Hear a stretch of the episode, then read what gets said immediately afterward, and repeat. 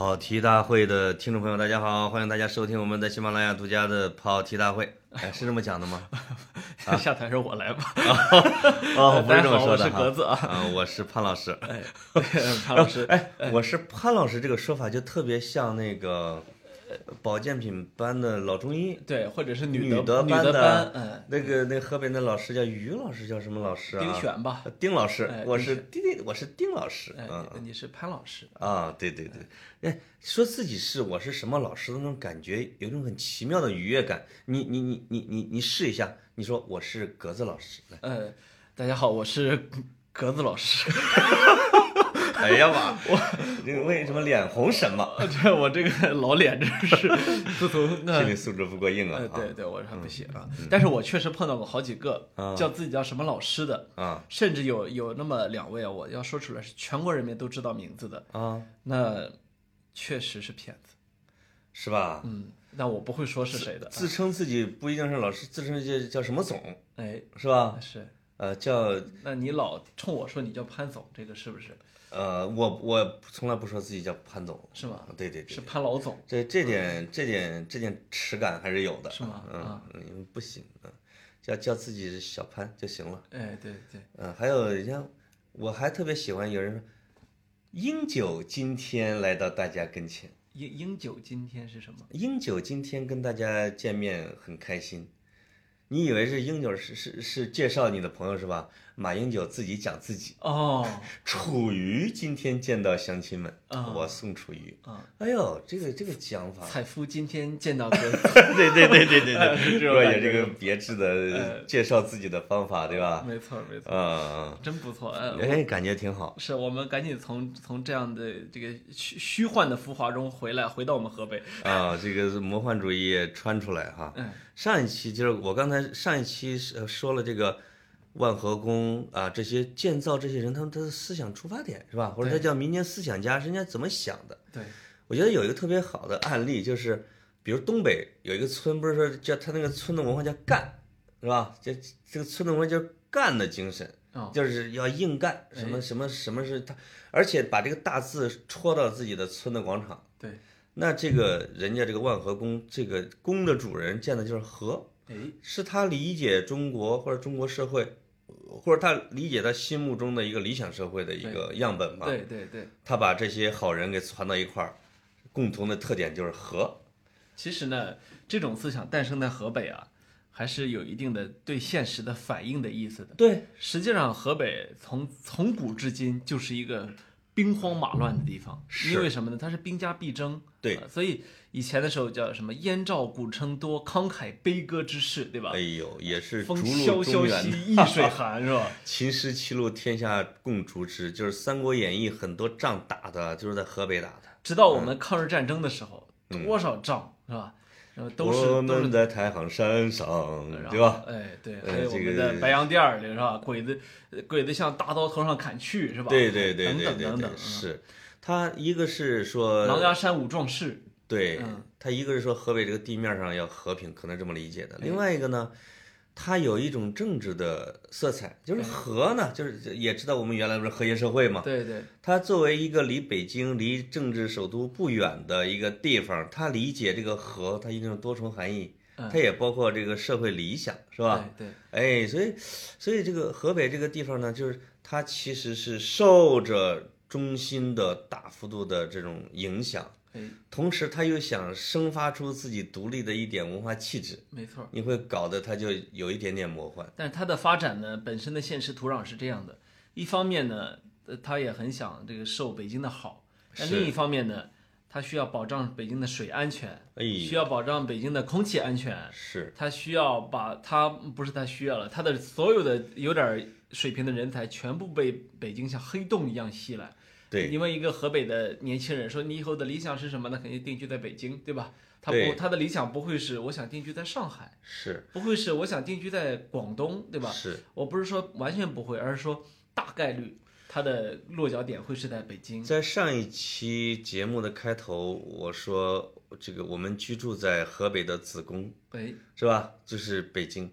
那这个这个这个，它是它是有一个，我觉得我在我来看，它是一个比较形象的一个比喻，因为河北就是你的躯体，你的四肢，然后子宫是把你的营养从你的其他的地方要给吸到这个地方来，来养孩子，来养孩子，对，把你的精血是吧，要吸引到这个最核心的地方来。它实际上就有河北的河流要支援首都优先使用，河北的这种地皮要要支援就核心城市优先使用，包括产业布局。为什么河北就是在最严重的时候，全国十大污染城市九个在河北？对，就是它一方面它不能这个这些有污染的城市不能建在核心城市，但是你又不能离核心城市太远，因为它意味着高成本。就是你要就是你的产业，你的低端产业，你肯定比如说水泥、哎，钢材是吧？玻璃？嗯，呃，玻璃，你这些你你一定要满足建设需要吧？那你就得分布在周边。那它其实周边不就是河北吗？嗯，所以从产业布局上也是被支配的。呃，另外一另外一点呢，就是河北呢是个很丰富的省份。比如说一说起河北来，现在可能全国人民的印象就是空气不好，空气不好。那是你没去过承德和张家口，空气好着呢。哎，张家口不是独立的省吗？还有就是那个太行山深处，嗯，那空气非常好啊。哎，咱俩其实应该先扒拉扒拉，到底哪些是河北？我怀疑有的网友都不一定能分清楚。啊，北京秦皇岛是哪省的？河北的，北戴河、南戴河，哎，还有坝上草原是哪儿的？河北的，丰宁、河北的，张家口，河北的，呃，木兰围场，哎，这总得内蒙了吧？河北的，也河北的也。是河北的，呃，那邯郸，呃当然河北，邯郸啊，就原来这首都啊，对吧？对啊，对，所以你会看到它在它的东端、北端、你西端，就是太行山以西，甚至有些也是河北。我简单的介绍河北，就是一个你能找得到的地理特点，它都有的省份。海它有，沙漠它也有，森林也有，草原也有，呃，高山也有，平原也哎，有。沙漠是在哪儿？就张家口那呃口外嘛，呃，然后那个那个承德最北边那一片靠近内蒙的内蒙的地方，也有一带沙漠，有沙漠哈。有沙漠。对，哦，叫张北那一块儿是草原，对吧？对对，我去年自驾去承德那北边那一带的时候，嗯，发现那那一带沙漠还是挺挺不少的。嗯，这个我曾经特别看不起人家河北，觉得我们河南是个中部城市，对吧？内陆省。这个河北也是吧？后来发现河北是沿海城市，那呃沿沿海省份，沿海省份，而且人家海岸线还老老长了，对吧？那当然，就是个这个这个是让我特别意外的，而且它还有高原，这你这你理解不了。对，高原应该是太行山或者说太行山山脉，是，是吧？嗯、那一带还是还是挺壮阔的。那当年我们抗日战争的时候，呃利用河北的地形打赢了很多的战争。我两年前买了一本《中国国家地理》，它的封面专题是河北。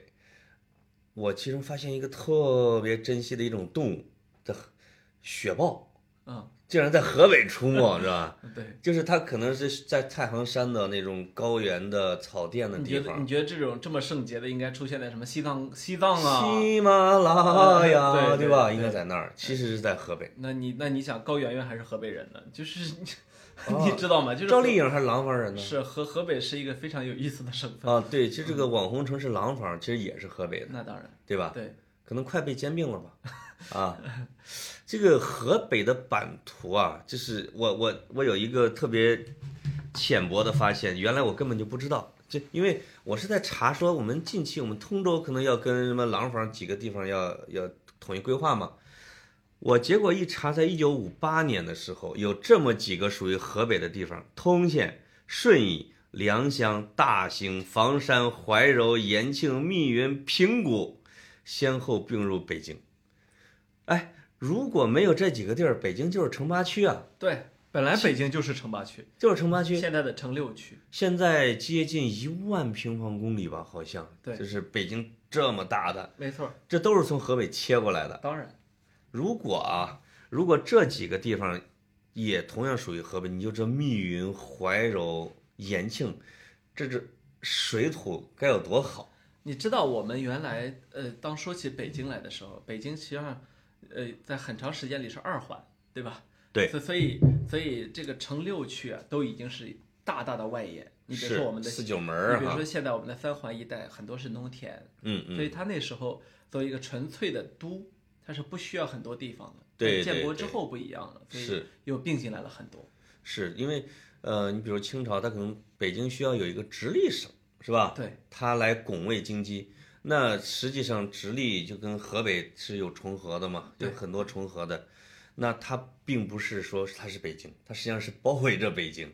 包括我们通州那时候驻军嘛，就是僧格林沁的部队什么之类的，它就是拱卫京师，它也不是属于北京。那时候离北京就是有一段距离，所以它叫拱卫嘛。对，嗯像你比如说十里铺，对就是离朝阳门十里嘛，就是现在已经是你们人民日报旁边，当时是离北京十来里地，对对对吧？现在已经成了一个黄金地段了。哎，所以你就会知道，其实对河北的这叫这叫这叫什么吸收，已经是从这几百年前，呃，不能叫几百年前吧，就是这百年前就得开始了。呃，很更长时间可能。你知道河北原来它其实还有一部分叫热河省，嗯本身就本身就不是只有河北省。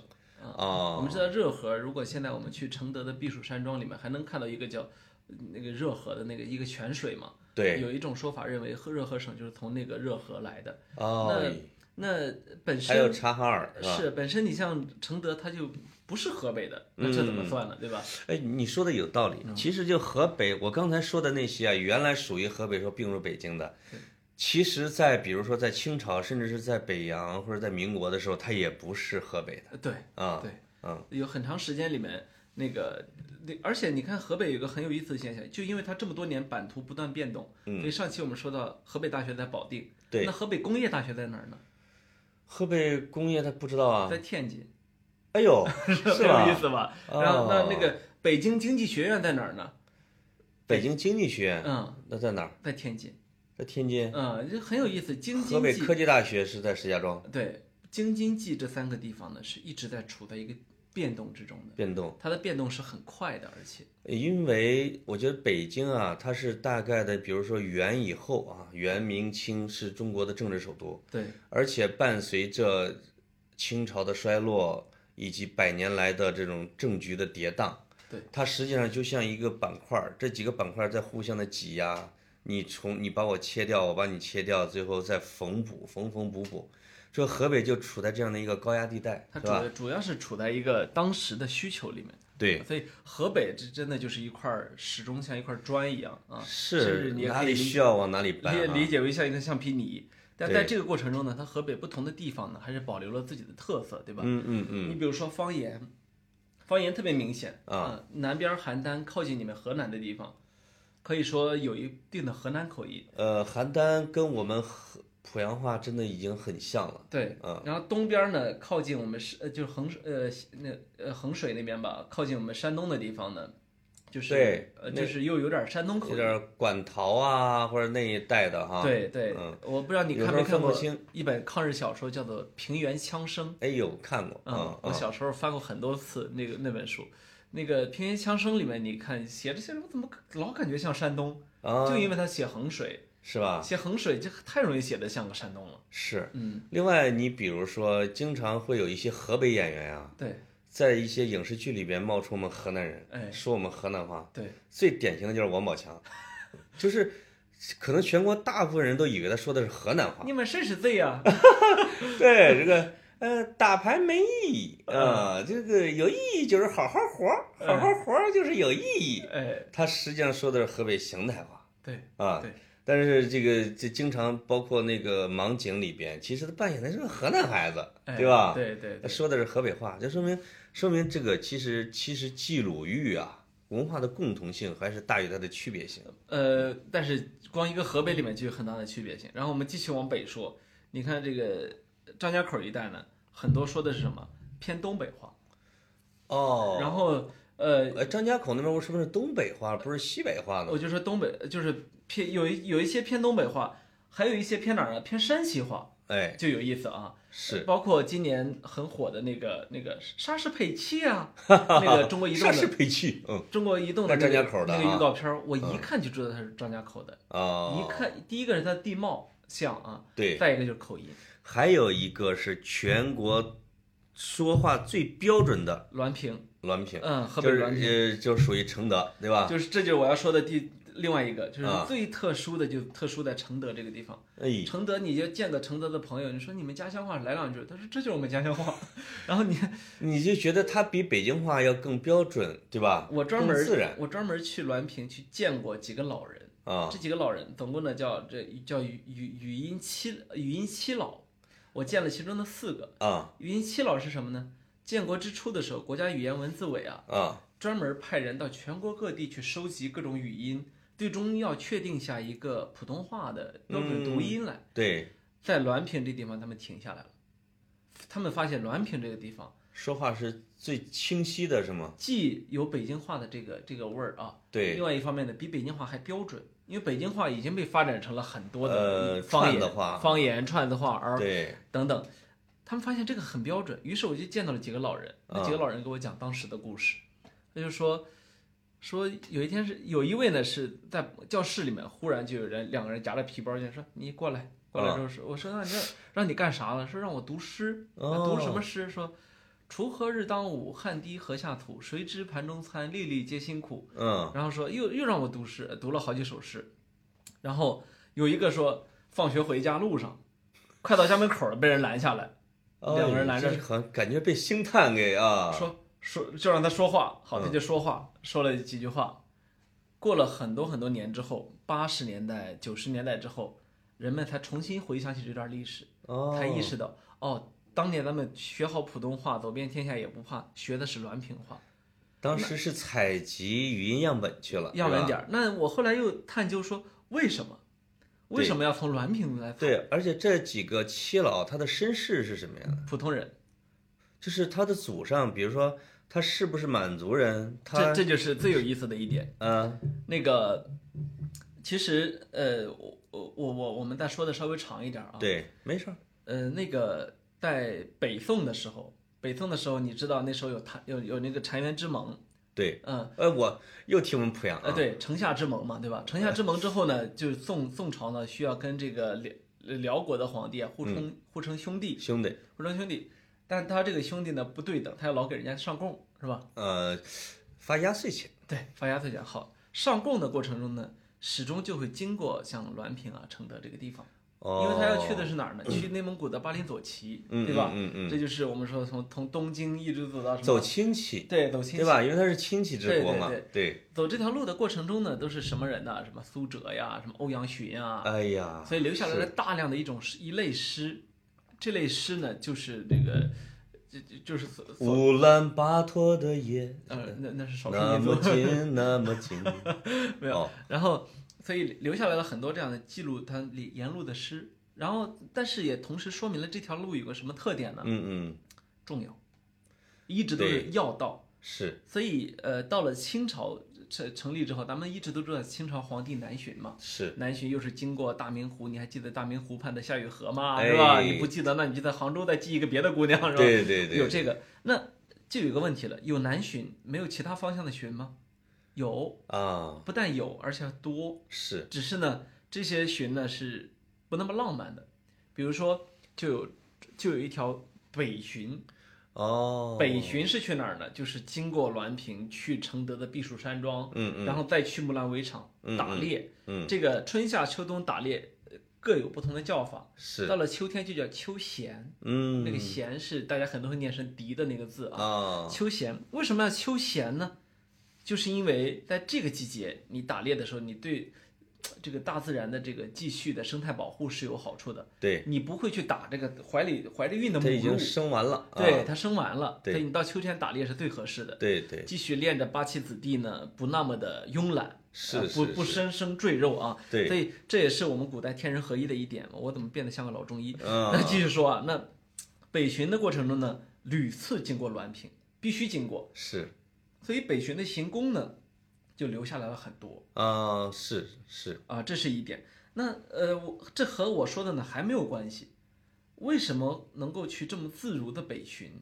不怕扰民吗？对，不怕打扰大家吗？因为不怕，为什么呢？因为没有民。为什么没有民呢？啊，清朝一入关之后，他们就意识到一一一个问题：当年咱们就从那边打过来的，现在绝对不能把那个地方这个开放了哈。开放，如果那个地方开放，咱们这个北京啊是不安不安稳的。对，如果如果有人从北京，我是很多次啊，从北京坐车开车去滦平，你就知道，嗯嗯嗯，直接就到了。你出了出了那个叫什么司马台长城，对过了金山岭就是滦平。对好，那只有一道长城守着，安不安稳呢？对不起，不安稳。对，所以清朝统治者做了一个什么决定呢？把滦平在内的承德很大一部分区域变成了无人区，呃，只有驻军，对吧？无人，空无一人，只有驻军。嗯嗯所以你如果想打我大清朝的江山，对，这一带缓冲地带你都过不了，嗯嗯，因为我这儿驻军已经报信儿了，对对对，那我要做好准备不容易。对对对，那直到近代以来呢，忽然觉得说不行，老这么空无一人也不好，嗯，咱们呢得放点自己人过去。是，放自己人过去，放自己人过去的时候，就是就是，那那就是天南海北的自己人啊，啊，尤其是满洲人啊，对他要从东北调一些人过来，对，怎么交流呢？给他们直接定了一个叫官话，哦，这个官话呢，就是以北京话为基础又改进的。嗯，这什么年代呢？这哎呦，个这就，这就是清朝末年了。清朝末年，对对好，到民国的时候，等于说整个的，刚你问这五老，这这个这语音七老，他们的祖祖上是什么人呢？他们祖上都是移民，嗯嗯，都是嗯移到移到承德来的人。可能也是满族人居多，对对吧？所以说北京话的也挺多，他主要就是他他来了之后只能学北京北京话，他别的话也不会。是是，所以说呢，他有了最纯正的语言样本，哦，成了全中国最纯正它的。本身就是一个制造出来的语言，哎，它不是说你一个老辈儿庄稼汉生出来的，对没错吧？没错。啊，所以比较纯洁，所以这一下子造成了一个我们普通话的蓝本，嗯。嗯，很有意思。对，虽然普通话在全国也不是说它最好听的或者最优美的，但起码它还是比较标准的，便于交流，就是抑扬顿挫、四个音儿啊什么之类的，对吧？是，当年黎元洪任大总统的时候，差点把黄皮话当成普通话的标准。这是黄皮话当了普通话标准，我们都没法交流了。是是，我们学普通话就比那福建人还难。是是是，反正北方整个呢一向是整个的官话和主流话语的一个基地，没对吧？要么就是河南的，要么就是山东的，对吧？对对，呃，这种的，我觉得，呃，那河北在比如说语言、历史、古迹这一块儿确实是很丰富。对啊，不光正定、承德、保定、沧州、赵县，还有一个中国的一个禅宗祖庭，什么百林寺，对吧？啊，这都是确实是河北当年的这种很很很很荣耀的祖籍，河北是一个很多元的地方。多元你看，这比如张家口即将要办二零二二年的冬奥会啊，是二零二二年冬奥会，它那个会会址啊什么的，我我都去看了一下，包括它高高山滑雪的地方什么的，对吧？那张家口人家说说这个，咱以前咱这儿老下雪，咱哪知道这么好使啊？这地方是吧？很奇怪，就是你要是魔幻的理解河北或者张家口，你觉得纬度怎么也一般啊，跟北京差不多，怎么全国最好的雪场在这儿？对，那你要是从正向的理解，你觉得张家口这个地方是个宝地，它的风就一个冬天永远是要在张家口那儿吹过来，把把雪带过来，然后它隔住了南边的温暖，是吧？对然后呢，雪留在了张家口，那你是一个宝地嘛，对吧？这张家口实际上一自古以来也一直是一个大的贸易中转站，没错嗯，很经常会有一些江湖小说里边儿，就说这个人来自于张家口，对是吧？是一个剑客或者是一个盗贼什么之类的。那个时候那个地方可能是个经商的地方和走江湖的地方。对，嗯，那你会看到呢，你比如说像张家口，你也能看到过去的历史在他身上留下的痕迹。嗯，比如说他不是在崇礼嘛，这是个滑雪，崇礼你去看，你会发现大量的基督教堂，为什么它的小小城很小，但是信基督教的人特别的多，这也是历史留下来的。啊？所以这个，哎呀，现在想想就是我们刚才说的是他的荣耀，对吧？对，其实有一点不太愿意提的，我其实不太愿意提的是他的，比如说被人围观和嘲笑的时候魔幻主义，对对，包括他的其实他的现实，就是你觉得，如果这我们经常会说，跟与大国比邻而居，你会觉得喘不过气来的压迫感对，啊，就是经常会有一些小国会这么说。你如果是一个河北人，你如果说你在天津和北京的两侧，你在别人的卧榻之侧的时候，没错，你也会有沉重的压迫感，有一种被人抽走的那种虚虚空的感觉，对吧？你使不上劲，你想发展自己独有的一些东西，其实你的你的你的能量是被人抽走的。这个地方呢，京津冀呢，始终给我一种感觉，就是我对作为一个北方人，我对北方人的一个思路啊、发展理念是很不自信的。嗯你比如说京津冀，就让我想去去对比什么长三角和珠三角。嗯长三角和珠，你看长三角为例，上海是能够让浙江、让江苏更富裕、更发达，对吧？是是，而为什么我们始终就做不到，就是北京、天津和河北互互惠互利呢？对吧？其实政府一直在想把珠三角、长三角和京津冀的这个三角带，就是把京津冀三角带做成跟那两个相媲美的，对，而且一直规划了不止一次两次。当然我感觉是整个的产业结构的问题。直到这两年呢，我们才看到真的动真格，对吧？嗯，的的确确的是把北京直接往外拿，呃，往外拿而且要直接规划雄安新区是明确的说，就是要承载北京的非首都功能。什么叫非首都功能呢？首都功能其实是很少的，嗯你想想看，一个首都应该首先供我们的这个党中央、国务院在这儿办公，对吧？你可以理解成东西城吧？对，啊其实东城西城就够了。对，另外一点，你可能加上一点什么呢？办国际会议，嗯，是吧？在怀怀柔的雁栖湖啊，那么接待国际友人，或者说是这个奥运会啊，对，或者是 APEC 啊等等，对吧？好，这是首都功能。那它最多还首都功能里面可以加上一个什么呢？比如说科技创新，比如说文化中心，对吧？这是首都可以有的。甚至我觉得中关村创业创业园区都可以像硅谷那样的，对移到河北去，因为因为高科技的创新中心啊，其实离政治首都太近，也没那么太大的关系。实际上对吧呢，这一点呢也是就着我们发展说发展，就是说过去它在北京了，你说把它一下子从北京拿走，能不能拿走？难，因为什么？比如说你们公司现在直接刚让你们说拿到拿到河北去，那你得考虑你老婆孩子的问题，是吧？对它那个硅谷有一个特别大的优势，因为它是斯坦福对，近，就是它周边的大学资源，这是它最重要的核心资源。为什么高科技中心在中关村记？也是因为北大、清华、中这个人民大学理工、北航、人民大学都在那儿。对，有有这种资源，其他城市比不了。如果说把来点魄力的，北大、清华、人大给搬到雄安去，没有雄安区雄安雄安的确在规划一所高水平大学，高水平大啊学啊，高水平大学，这肯这其中肯定会有大量的清华北大的学生如果直接过去，迁走五个顶尖大学、五个顶尖医院去河北，这本来就是就能建一条，我就建一条硅谷，呃不，这就是有可能啊这就是正在规划的事情。是吧？呃，就是，我觉得听了格子这句话，我心里就安心了。哎呦，没有，政策很好啊，我这我我这读读政策读的太多了。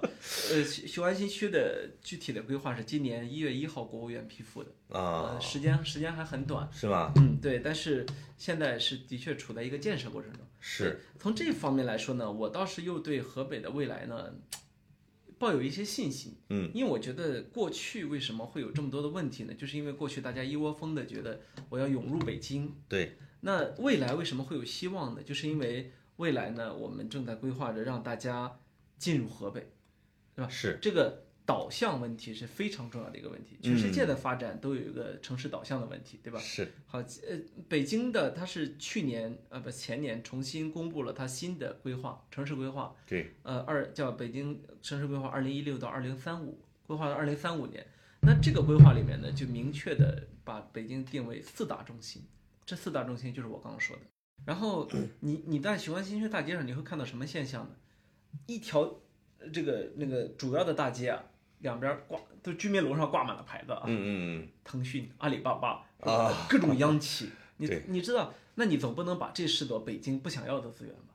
这这很显然是放眼整个中国都是非常优质的资源。那嗯，那就看他把什么放那儿了。我们说不定也把客服中心放那儿呢，呃，我认为如果是把客服中心放那里，其实也是对的。也有可能因为成本低嘛。呃，啊因为你一开始都这么发展的，是无论是浦东新区啊，还是深圳啊，对。你一开始当然是要发展一些空白领域了。另外，我觉得就阿里、腾讯这种体量的超级企业啊，即使在兑现政府的承诺或者表态方面，它也得把一些创新中心啊，是它它利用它的优惠条件，把它的一些核心资源也要拿在那儿，那对吧？你要而且要做出成绩来。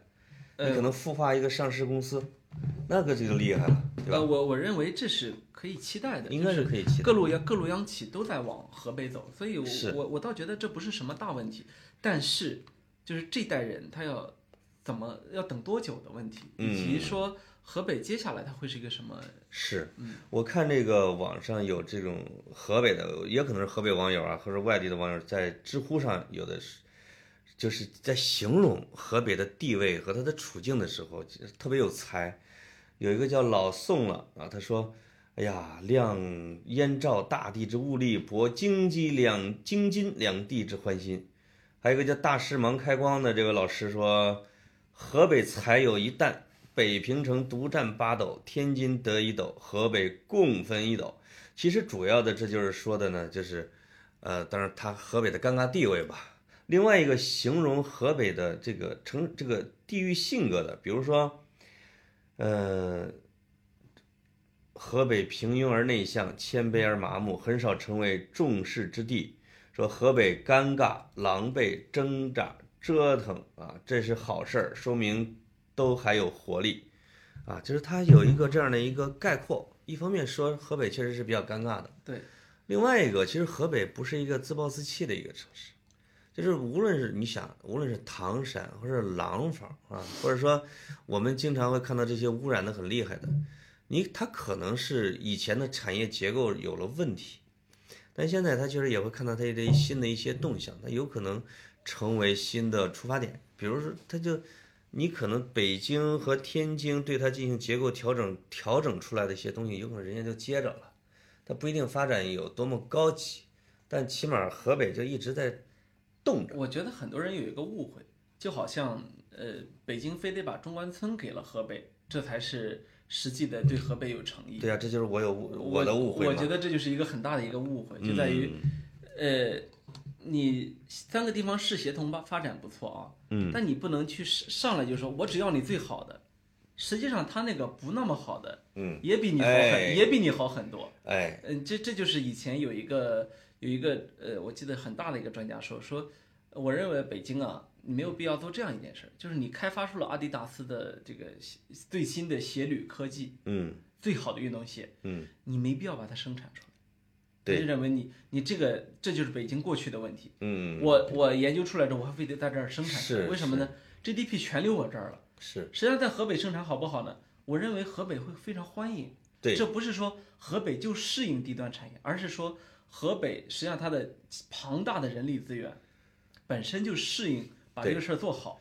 那但是你说让河北直接说，我从头儿就是以后阿迪达斯、耐克最新的这个鞋履科技都是在我这儿研发出来的，这个现不现实呢呃？我认为很不现实。说的有道理，就是如果是这种高精尖都在这种移到河北，其实跟河北普通人也没什么关系，你会直接，而且你可能会直接还，不如来个富士康。你可能会直接毁掉这个产业，就是你没有足够多的人才去做这个事情。对，就是你比如中国在它的发展的初期、中期的时候，它也是世界工厂。那当然，就是我们经常会抱怨说日本车或者美国什么把它的，呃，已经即将淘汰的机型车型在我们中国生产了，呃，什么我们什么，但实际上可能就是类似于河北这种问题，对吧？你你不经过这个过程，你永远生产不出好好的飞机、好的车来。是嗯，那现在整个中国的这种生产水平已经到了中国接设计的活儿、接高端的活儿，然后把活儿甩给孟加拉。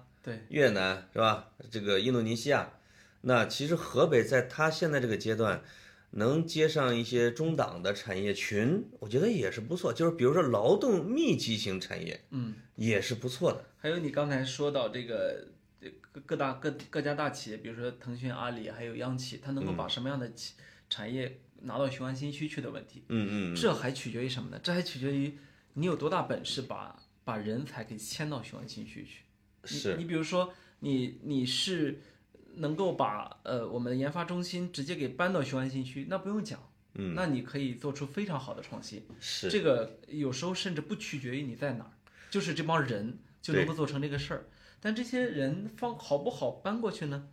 那我们可以扪心自问，把你我现在就搬过去，我们能不能做得到，对吧？对我们对我们的社会关系、我们的家人、是我们的生活方式的影响，对不对？北京市政府搬到通州都不好搬呢，就是因为配套太多。配套非常麻烦，那是那是三四万人呢。那北京的这个房价就是购房都，比如说限购，为的是什么？就是为的是怕搬到通州的人呢，他买不起房啊，就是他他他要在有一种本地安家的归属感，那当然，对吧？所以所以这个事情，当我们坐这儿这个呃纸上谈兵的时候，觉得很多事儿都容易。实际上，我觉得以京津冀现有的这个格局，我们往前走的每一步都很难。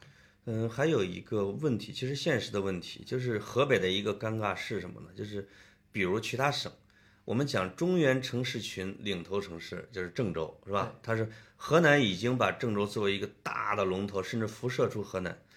四川为什么发展的很好？就是成都，成都这一个城市的 GDP 占了四川的一半儿还多，就是四川这个城市的辐射力超出整个的四川，辐射到整个西南。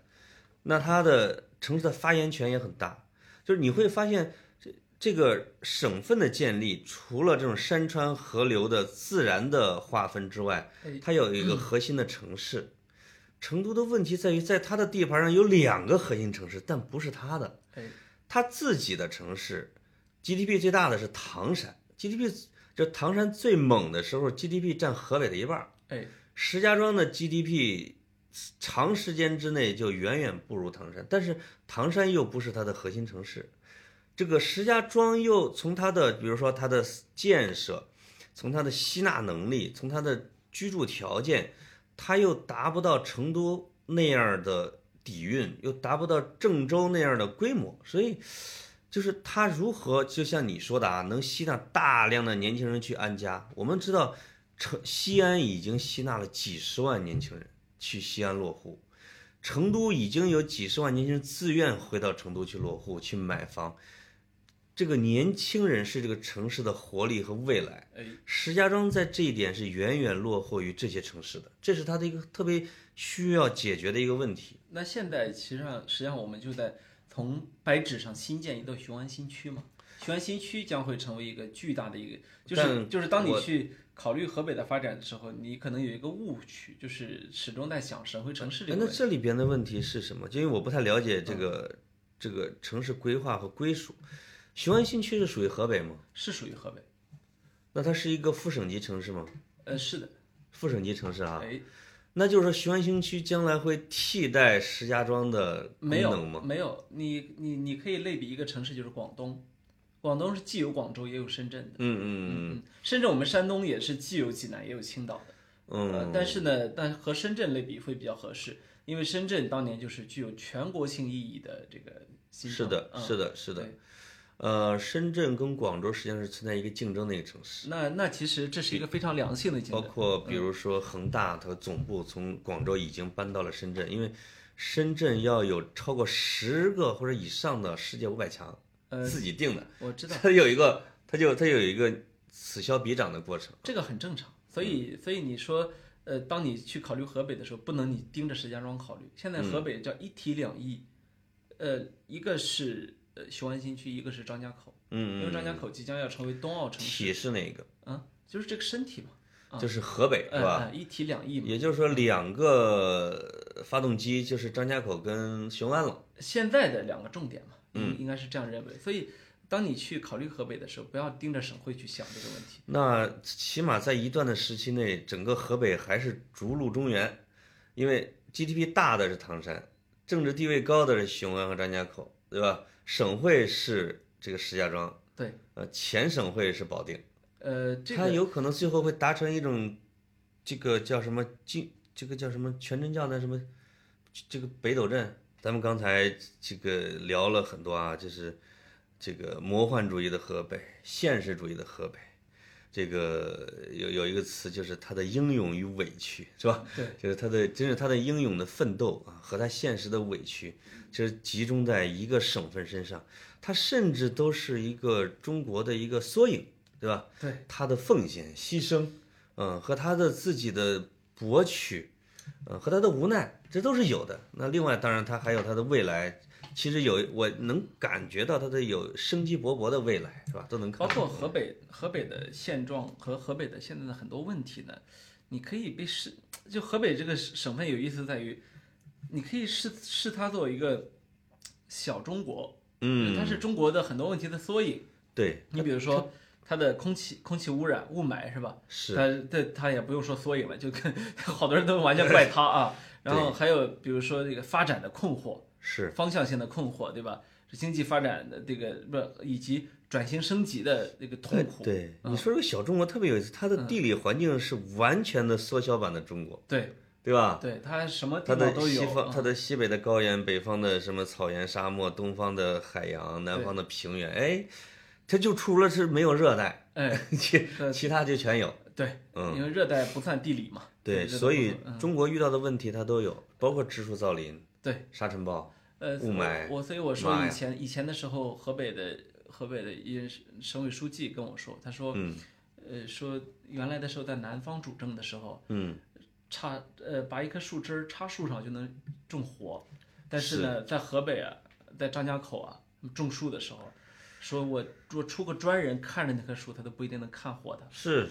它有时候比如说种一千棵树苗，说能长个十几棵、几十棵就不错了。那因为这样的效率过低，所以他们又动用了大量的科研人员。哦呃，，就是是这现在，因为我们说中国的三北防护林，对前一阵儿被那个是是是 NASA 的这卫星拍到是吧？我说中国和印度增加了全世界的绿地面积的大部分，对，印度主要是农田，主要是地，然后咱们这儿主要是树嘛，咱们？主要是森林。那这个树呢，其中呃，我我知道的就是河北这个地方，他们在他张家口种树的时候，嗯现在成活率非常高。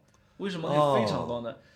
潜心钻研啊，嗯就是怎么什么样的树能活，对怎么样的灌溉能让它活，对吧？不是说哦我就把它种了，把这个事儿完成了。因对为对对对，比如说张家口，它需要确保冬奥会的时候，大家看到的是绿树茵茵。是，那你现在种一棵不活，那你不是白不是白 白种它嘛，对吧？对对，所以你还必须得把它种种活，呃，这里面费大量的心思。可以说，河北这个地方，它过去的时候，我们这两年都在说一个叫什么“塞罕坝精神”。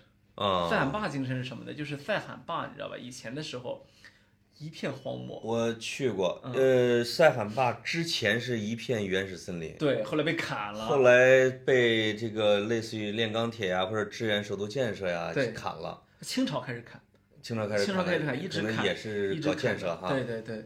估计这个避暑山庄没少用木头，对，然后一直砍到呃这反倒是五几年的时候嗯，说好，我们派一批人去种树，对吧？对对对，现在把塞罕把塞罕坝种的确实郁郁森林覆盖率都要八九十，我觉得呢，我去那儿住了两晚上了，真的感觉非常好。是嗯我印象最深的是站在塞罕坝那个一个高台上，嗯左边是这个内蒙古的乌兰布统山草原，嗯右边是塞罕坝，啊，太明显。乌兰布统你看沙化草原，呃也有草也有沙啊，对，这边就一片那个绿树，一片绿树啊、印象非常深。那这这个呢，河北人呢倒是从来不缺这个奋斗的这个劲儿啊，嗯，就是那个中国人里面的朴拙、这个勤劳啊，这河北人倒是都有，所以是说它是中国的一个缩影呢，从反面和正面上面它都有。从历史上看，他的人呢流离失所的次数也是最多的，对吧？一会儿被这个 游牧民族统治了，一会儿又打回去了，一会儿这个了那个，但是你会感觉生命的坚韧。哎，就是有一个河南作家说，我们河南人这个命运啊，就像一种草叫胳膊草。嗯，这个胳膊草你是给它切了、除了，留下一点根儿，它哗又长出来了。野火烧烧不尽，春风吹又生。河北人这个劲儿跟河南人这胳膊草真差不多。哎，嗯，就是特别顽强。嗯种哪儿都活，是？其实我还有个小问题，就是，呃，因为南水北调是肯定是全部都要经过河北的哈，那当然，它能不能解决河北的水的问题？因为我记得财经还是财经曾经出过专刊调查，说河北的地下水的缺乏之严重，让人惊恐。就是它，而且都能发现那种长达几公里的裂沟，就是你的这个地面地表是裂的，就干涸都裂开的，就是这个很多机井都已经废掉了。就是南水北调，以你这个领会的这个精神啊，或者你看的新闻，它对河北能能能基本解决它的用水问题吗？这个也不是调给河北的水吧？嗯，因为呃不是我们濮阳啊，嗯我们濮阳现在是一部分是买的黄河水，一部分买的是南水北调的水，而且我们濮阳原来没有湖的，自从南水北调的水过来以后，我们现在有了东湖和西湖，呵，是直接就流到我们葫芦门去买，哎，就是南水北调稍微的贵一点哎，濮阳的黄河水稍微的便宜一点，但是黄便宜的水不好喝，南水北调水好喝。人家南方的水好喝，南方水好喝好喝，对，我我相信，可能他对河北流经的地方，他有它有用水配额，它会解决一部分用那当然水问题。，实实实际上呢，这这两年的生态问题呢，很多嗯时候、很多时候我们过多的注意了空气，因为空气是可感知的，是但是土壤和水的问题呢，是是另另外两个大问题。当然，土壤的一个是水，还有毒的问题，对我？我们俩呢，就属于这个方面的这个纯业余人士啊，我们作为普通人去关注这个话题。对，呃，当然我们说回河北，河北呢，它呃可能啊，你从全国的 GDP 来看呢，它的体量不是特别的大，对，但是你从重要性来说呢，它又非常的大。它河北有一个特别，这个，我觉得我我对他心目中总是有一个比方，它是一块地，它是一块细，你比如说它如果是一个戏园子的话，北京和天津是那舞台哎，高起来那一块儿，对它是观众踩的那一片地。对，你说它重要不重要？它重要，它它没有它这观众没地儿站，但是他又永远不会去上舞台上去亮相，他不是那舞台，他不高光，对吧？就河北就处在这样的一个奉献者的一个位置上。没错。嗯，我我我们周围啊有太多的河北朋友，是呃有太多，我们受太河北太多的好啊。是，我这我这个一有一有点空，我就喜欢往北京北边的河北跑。哦，北京北边的河北，你会看到呃非常壮辽阔的大地山川啊。是嗯，你不需要走很远就能看得到。我们濮阳其实也受河北很多是，雾霾。我们濮阳，我现在回去，它雾霾一就是雾霾天数已经远远超过了北京。呃，这个有可能你们河南自己发展造成的，呃不不不，不要老赖人家河北。北霾南下。现在现在现在有一种说法，认为说连北京的雾霾都不能赖河北，说你自己的大城市病有可能是呃真的是是自产的很多，对吧？对河北人自己也很委屈，因为我我每次去石家庄出差都发现一个问题，就是它的雾霾严重程度远远的高于我们在北京。我们北京都觉得不能忍的天气，一到石家庄发现那算是晴天我儿。曾经有一次闭霾啊，就是这个北京曾经在三百多的时候，觉得待不下去了，跑到了河北的明汤温泉。嗯，跑到那儿之后量了一下，五百八，待了一天，完全不敢出任何门儿，是灰溜溜的又回到了北京。是我有一次去石家庄，在一个高楼上面往下拍照，拍不到地面儿，给我印象非常深。所以我们这算是也又算是怀着爱，怀着爱对没办法，对河北这么恨了一期呃，啊。没办法啊。实际上，咱们总的调子啊，我觉得对河北完全没有任何黑的成分，这是咱们地图炮里边炮里最轻微的一期。哎，就是你，你听众都能听出来，我们太多的理解，甚至为河北的抱打不平，没错，包括对我们河北朋友的这种深深的就觉得感同身受，对吧？对哎，包括这个霾都是同呼吸共命运的，谁也不赖谁。对对，所以这个一块儿为河北出谋划策找出路，哎，我觉得这是我们做的这一期的主要精神。对，河北的朋友，你们听好了啊！我相信下面都是好评。对，好。嗯，好，拜拜。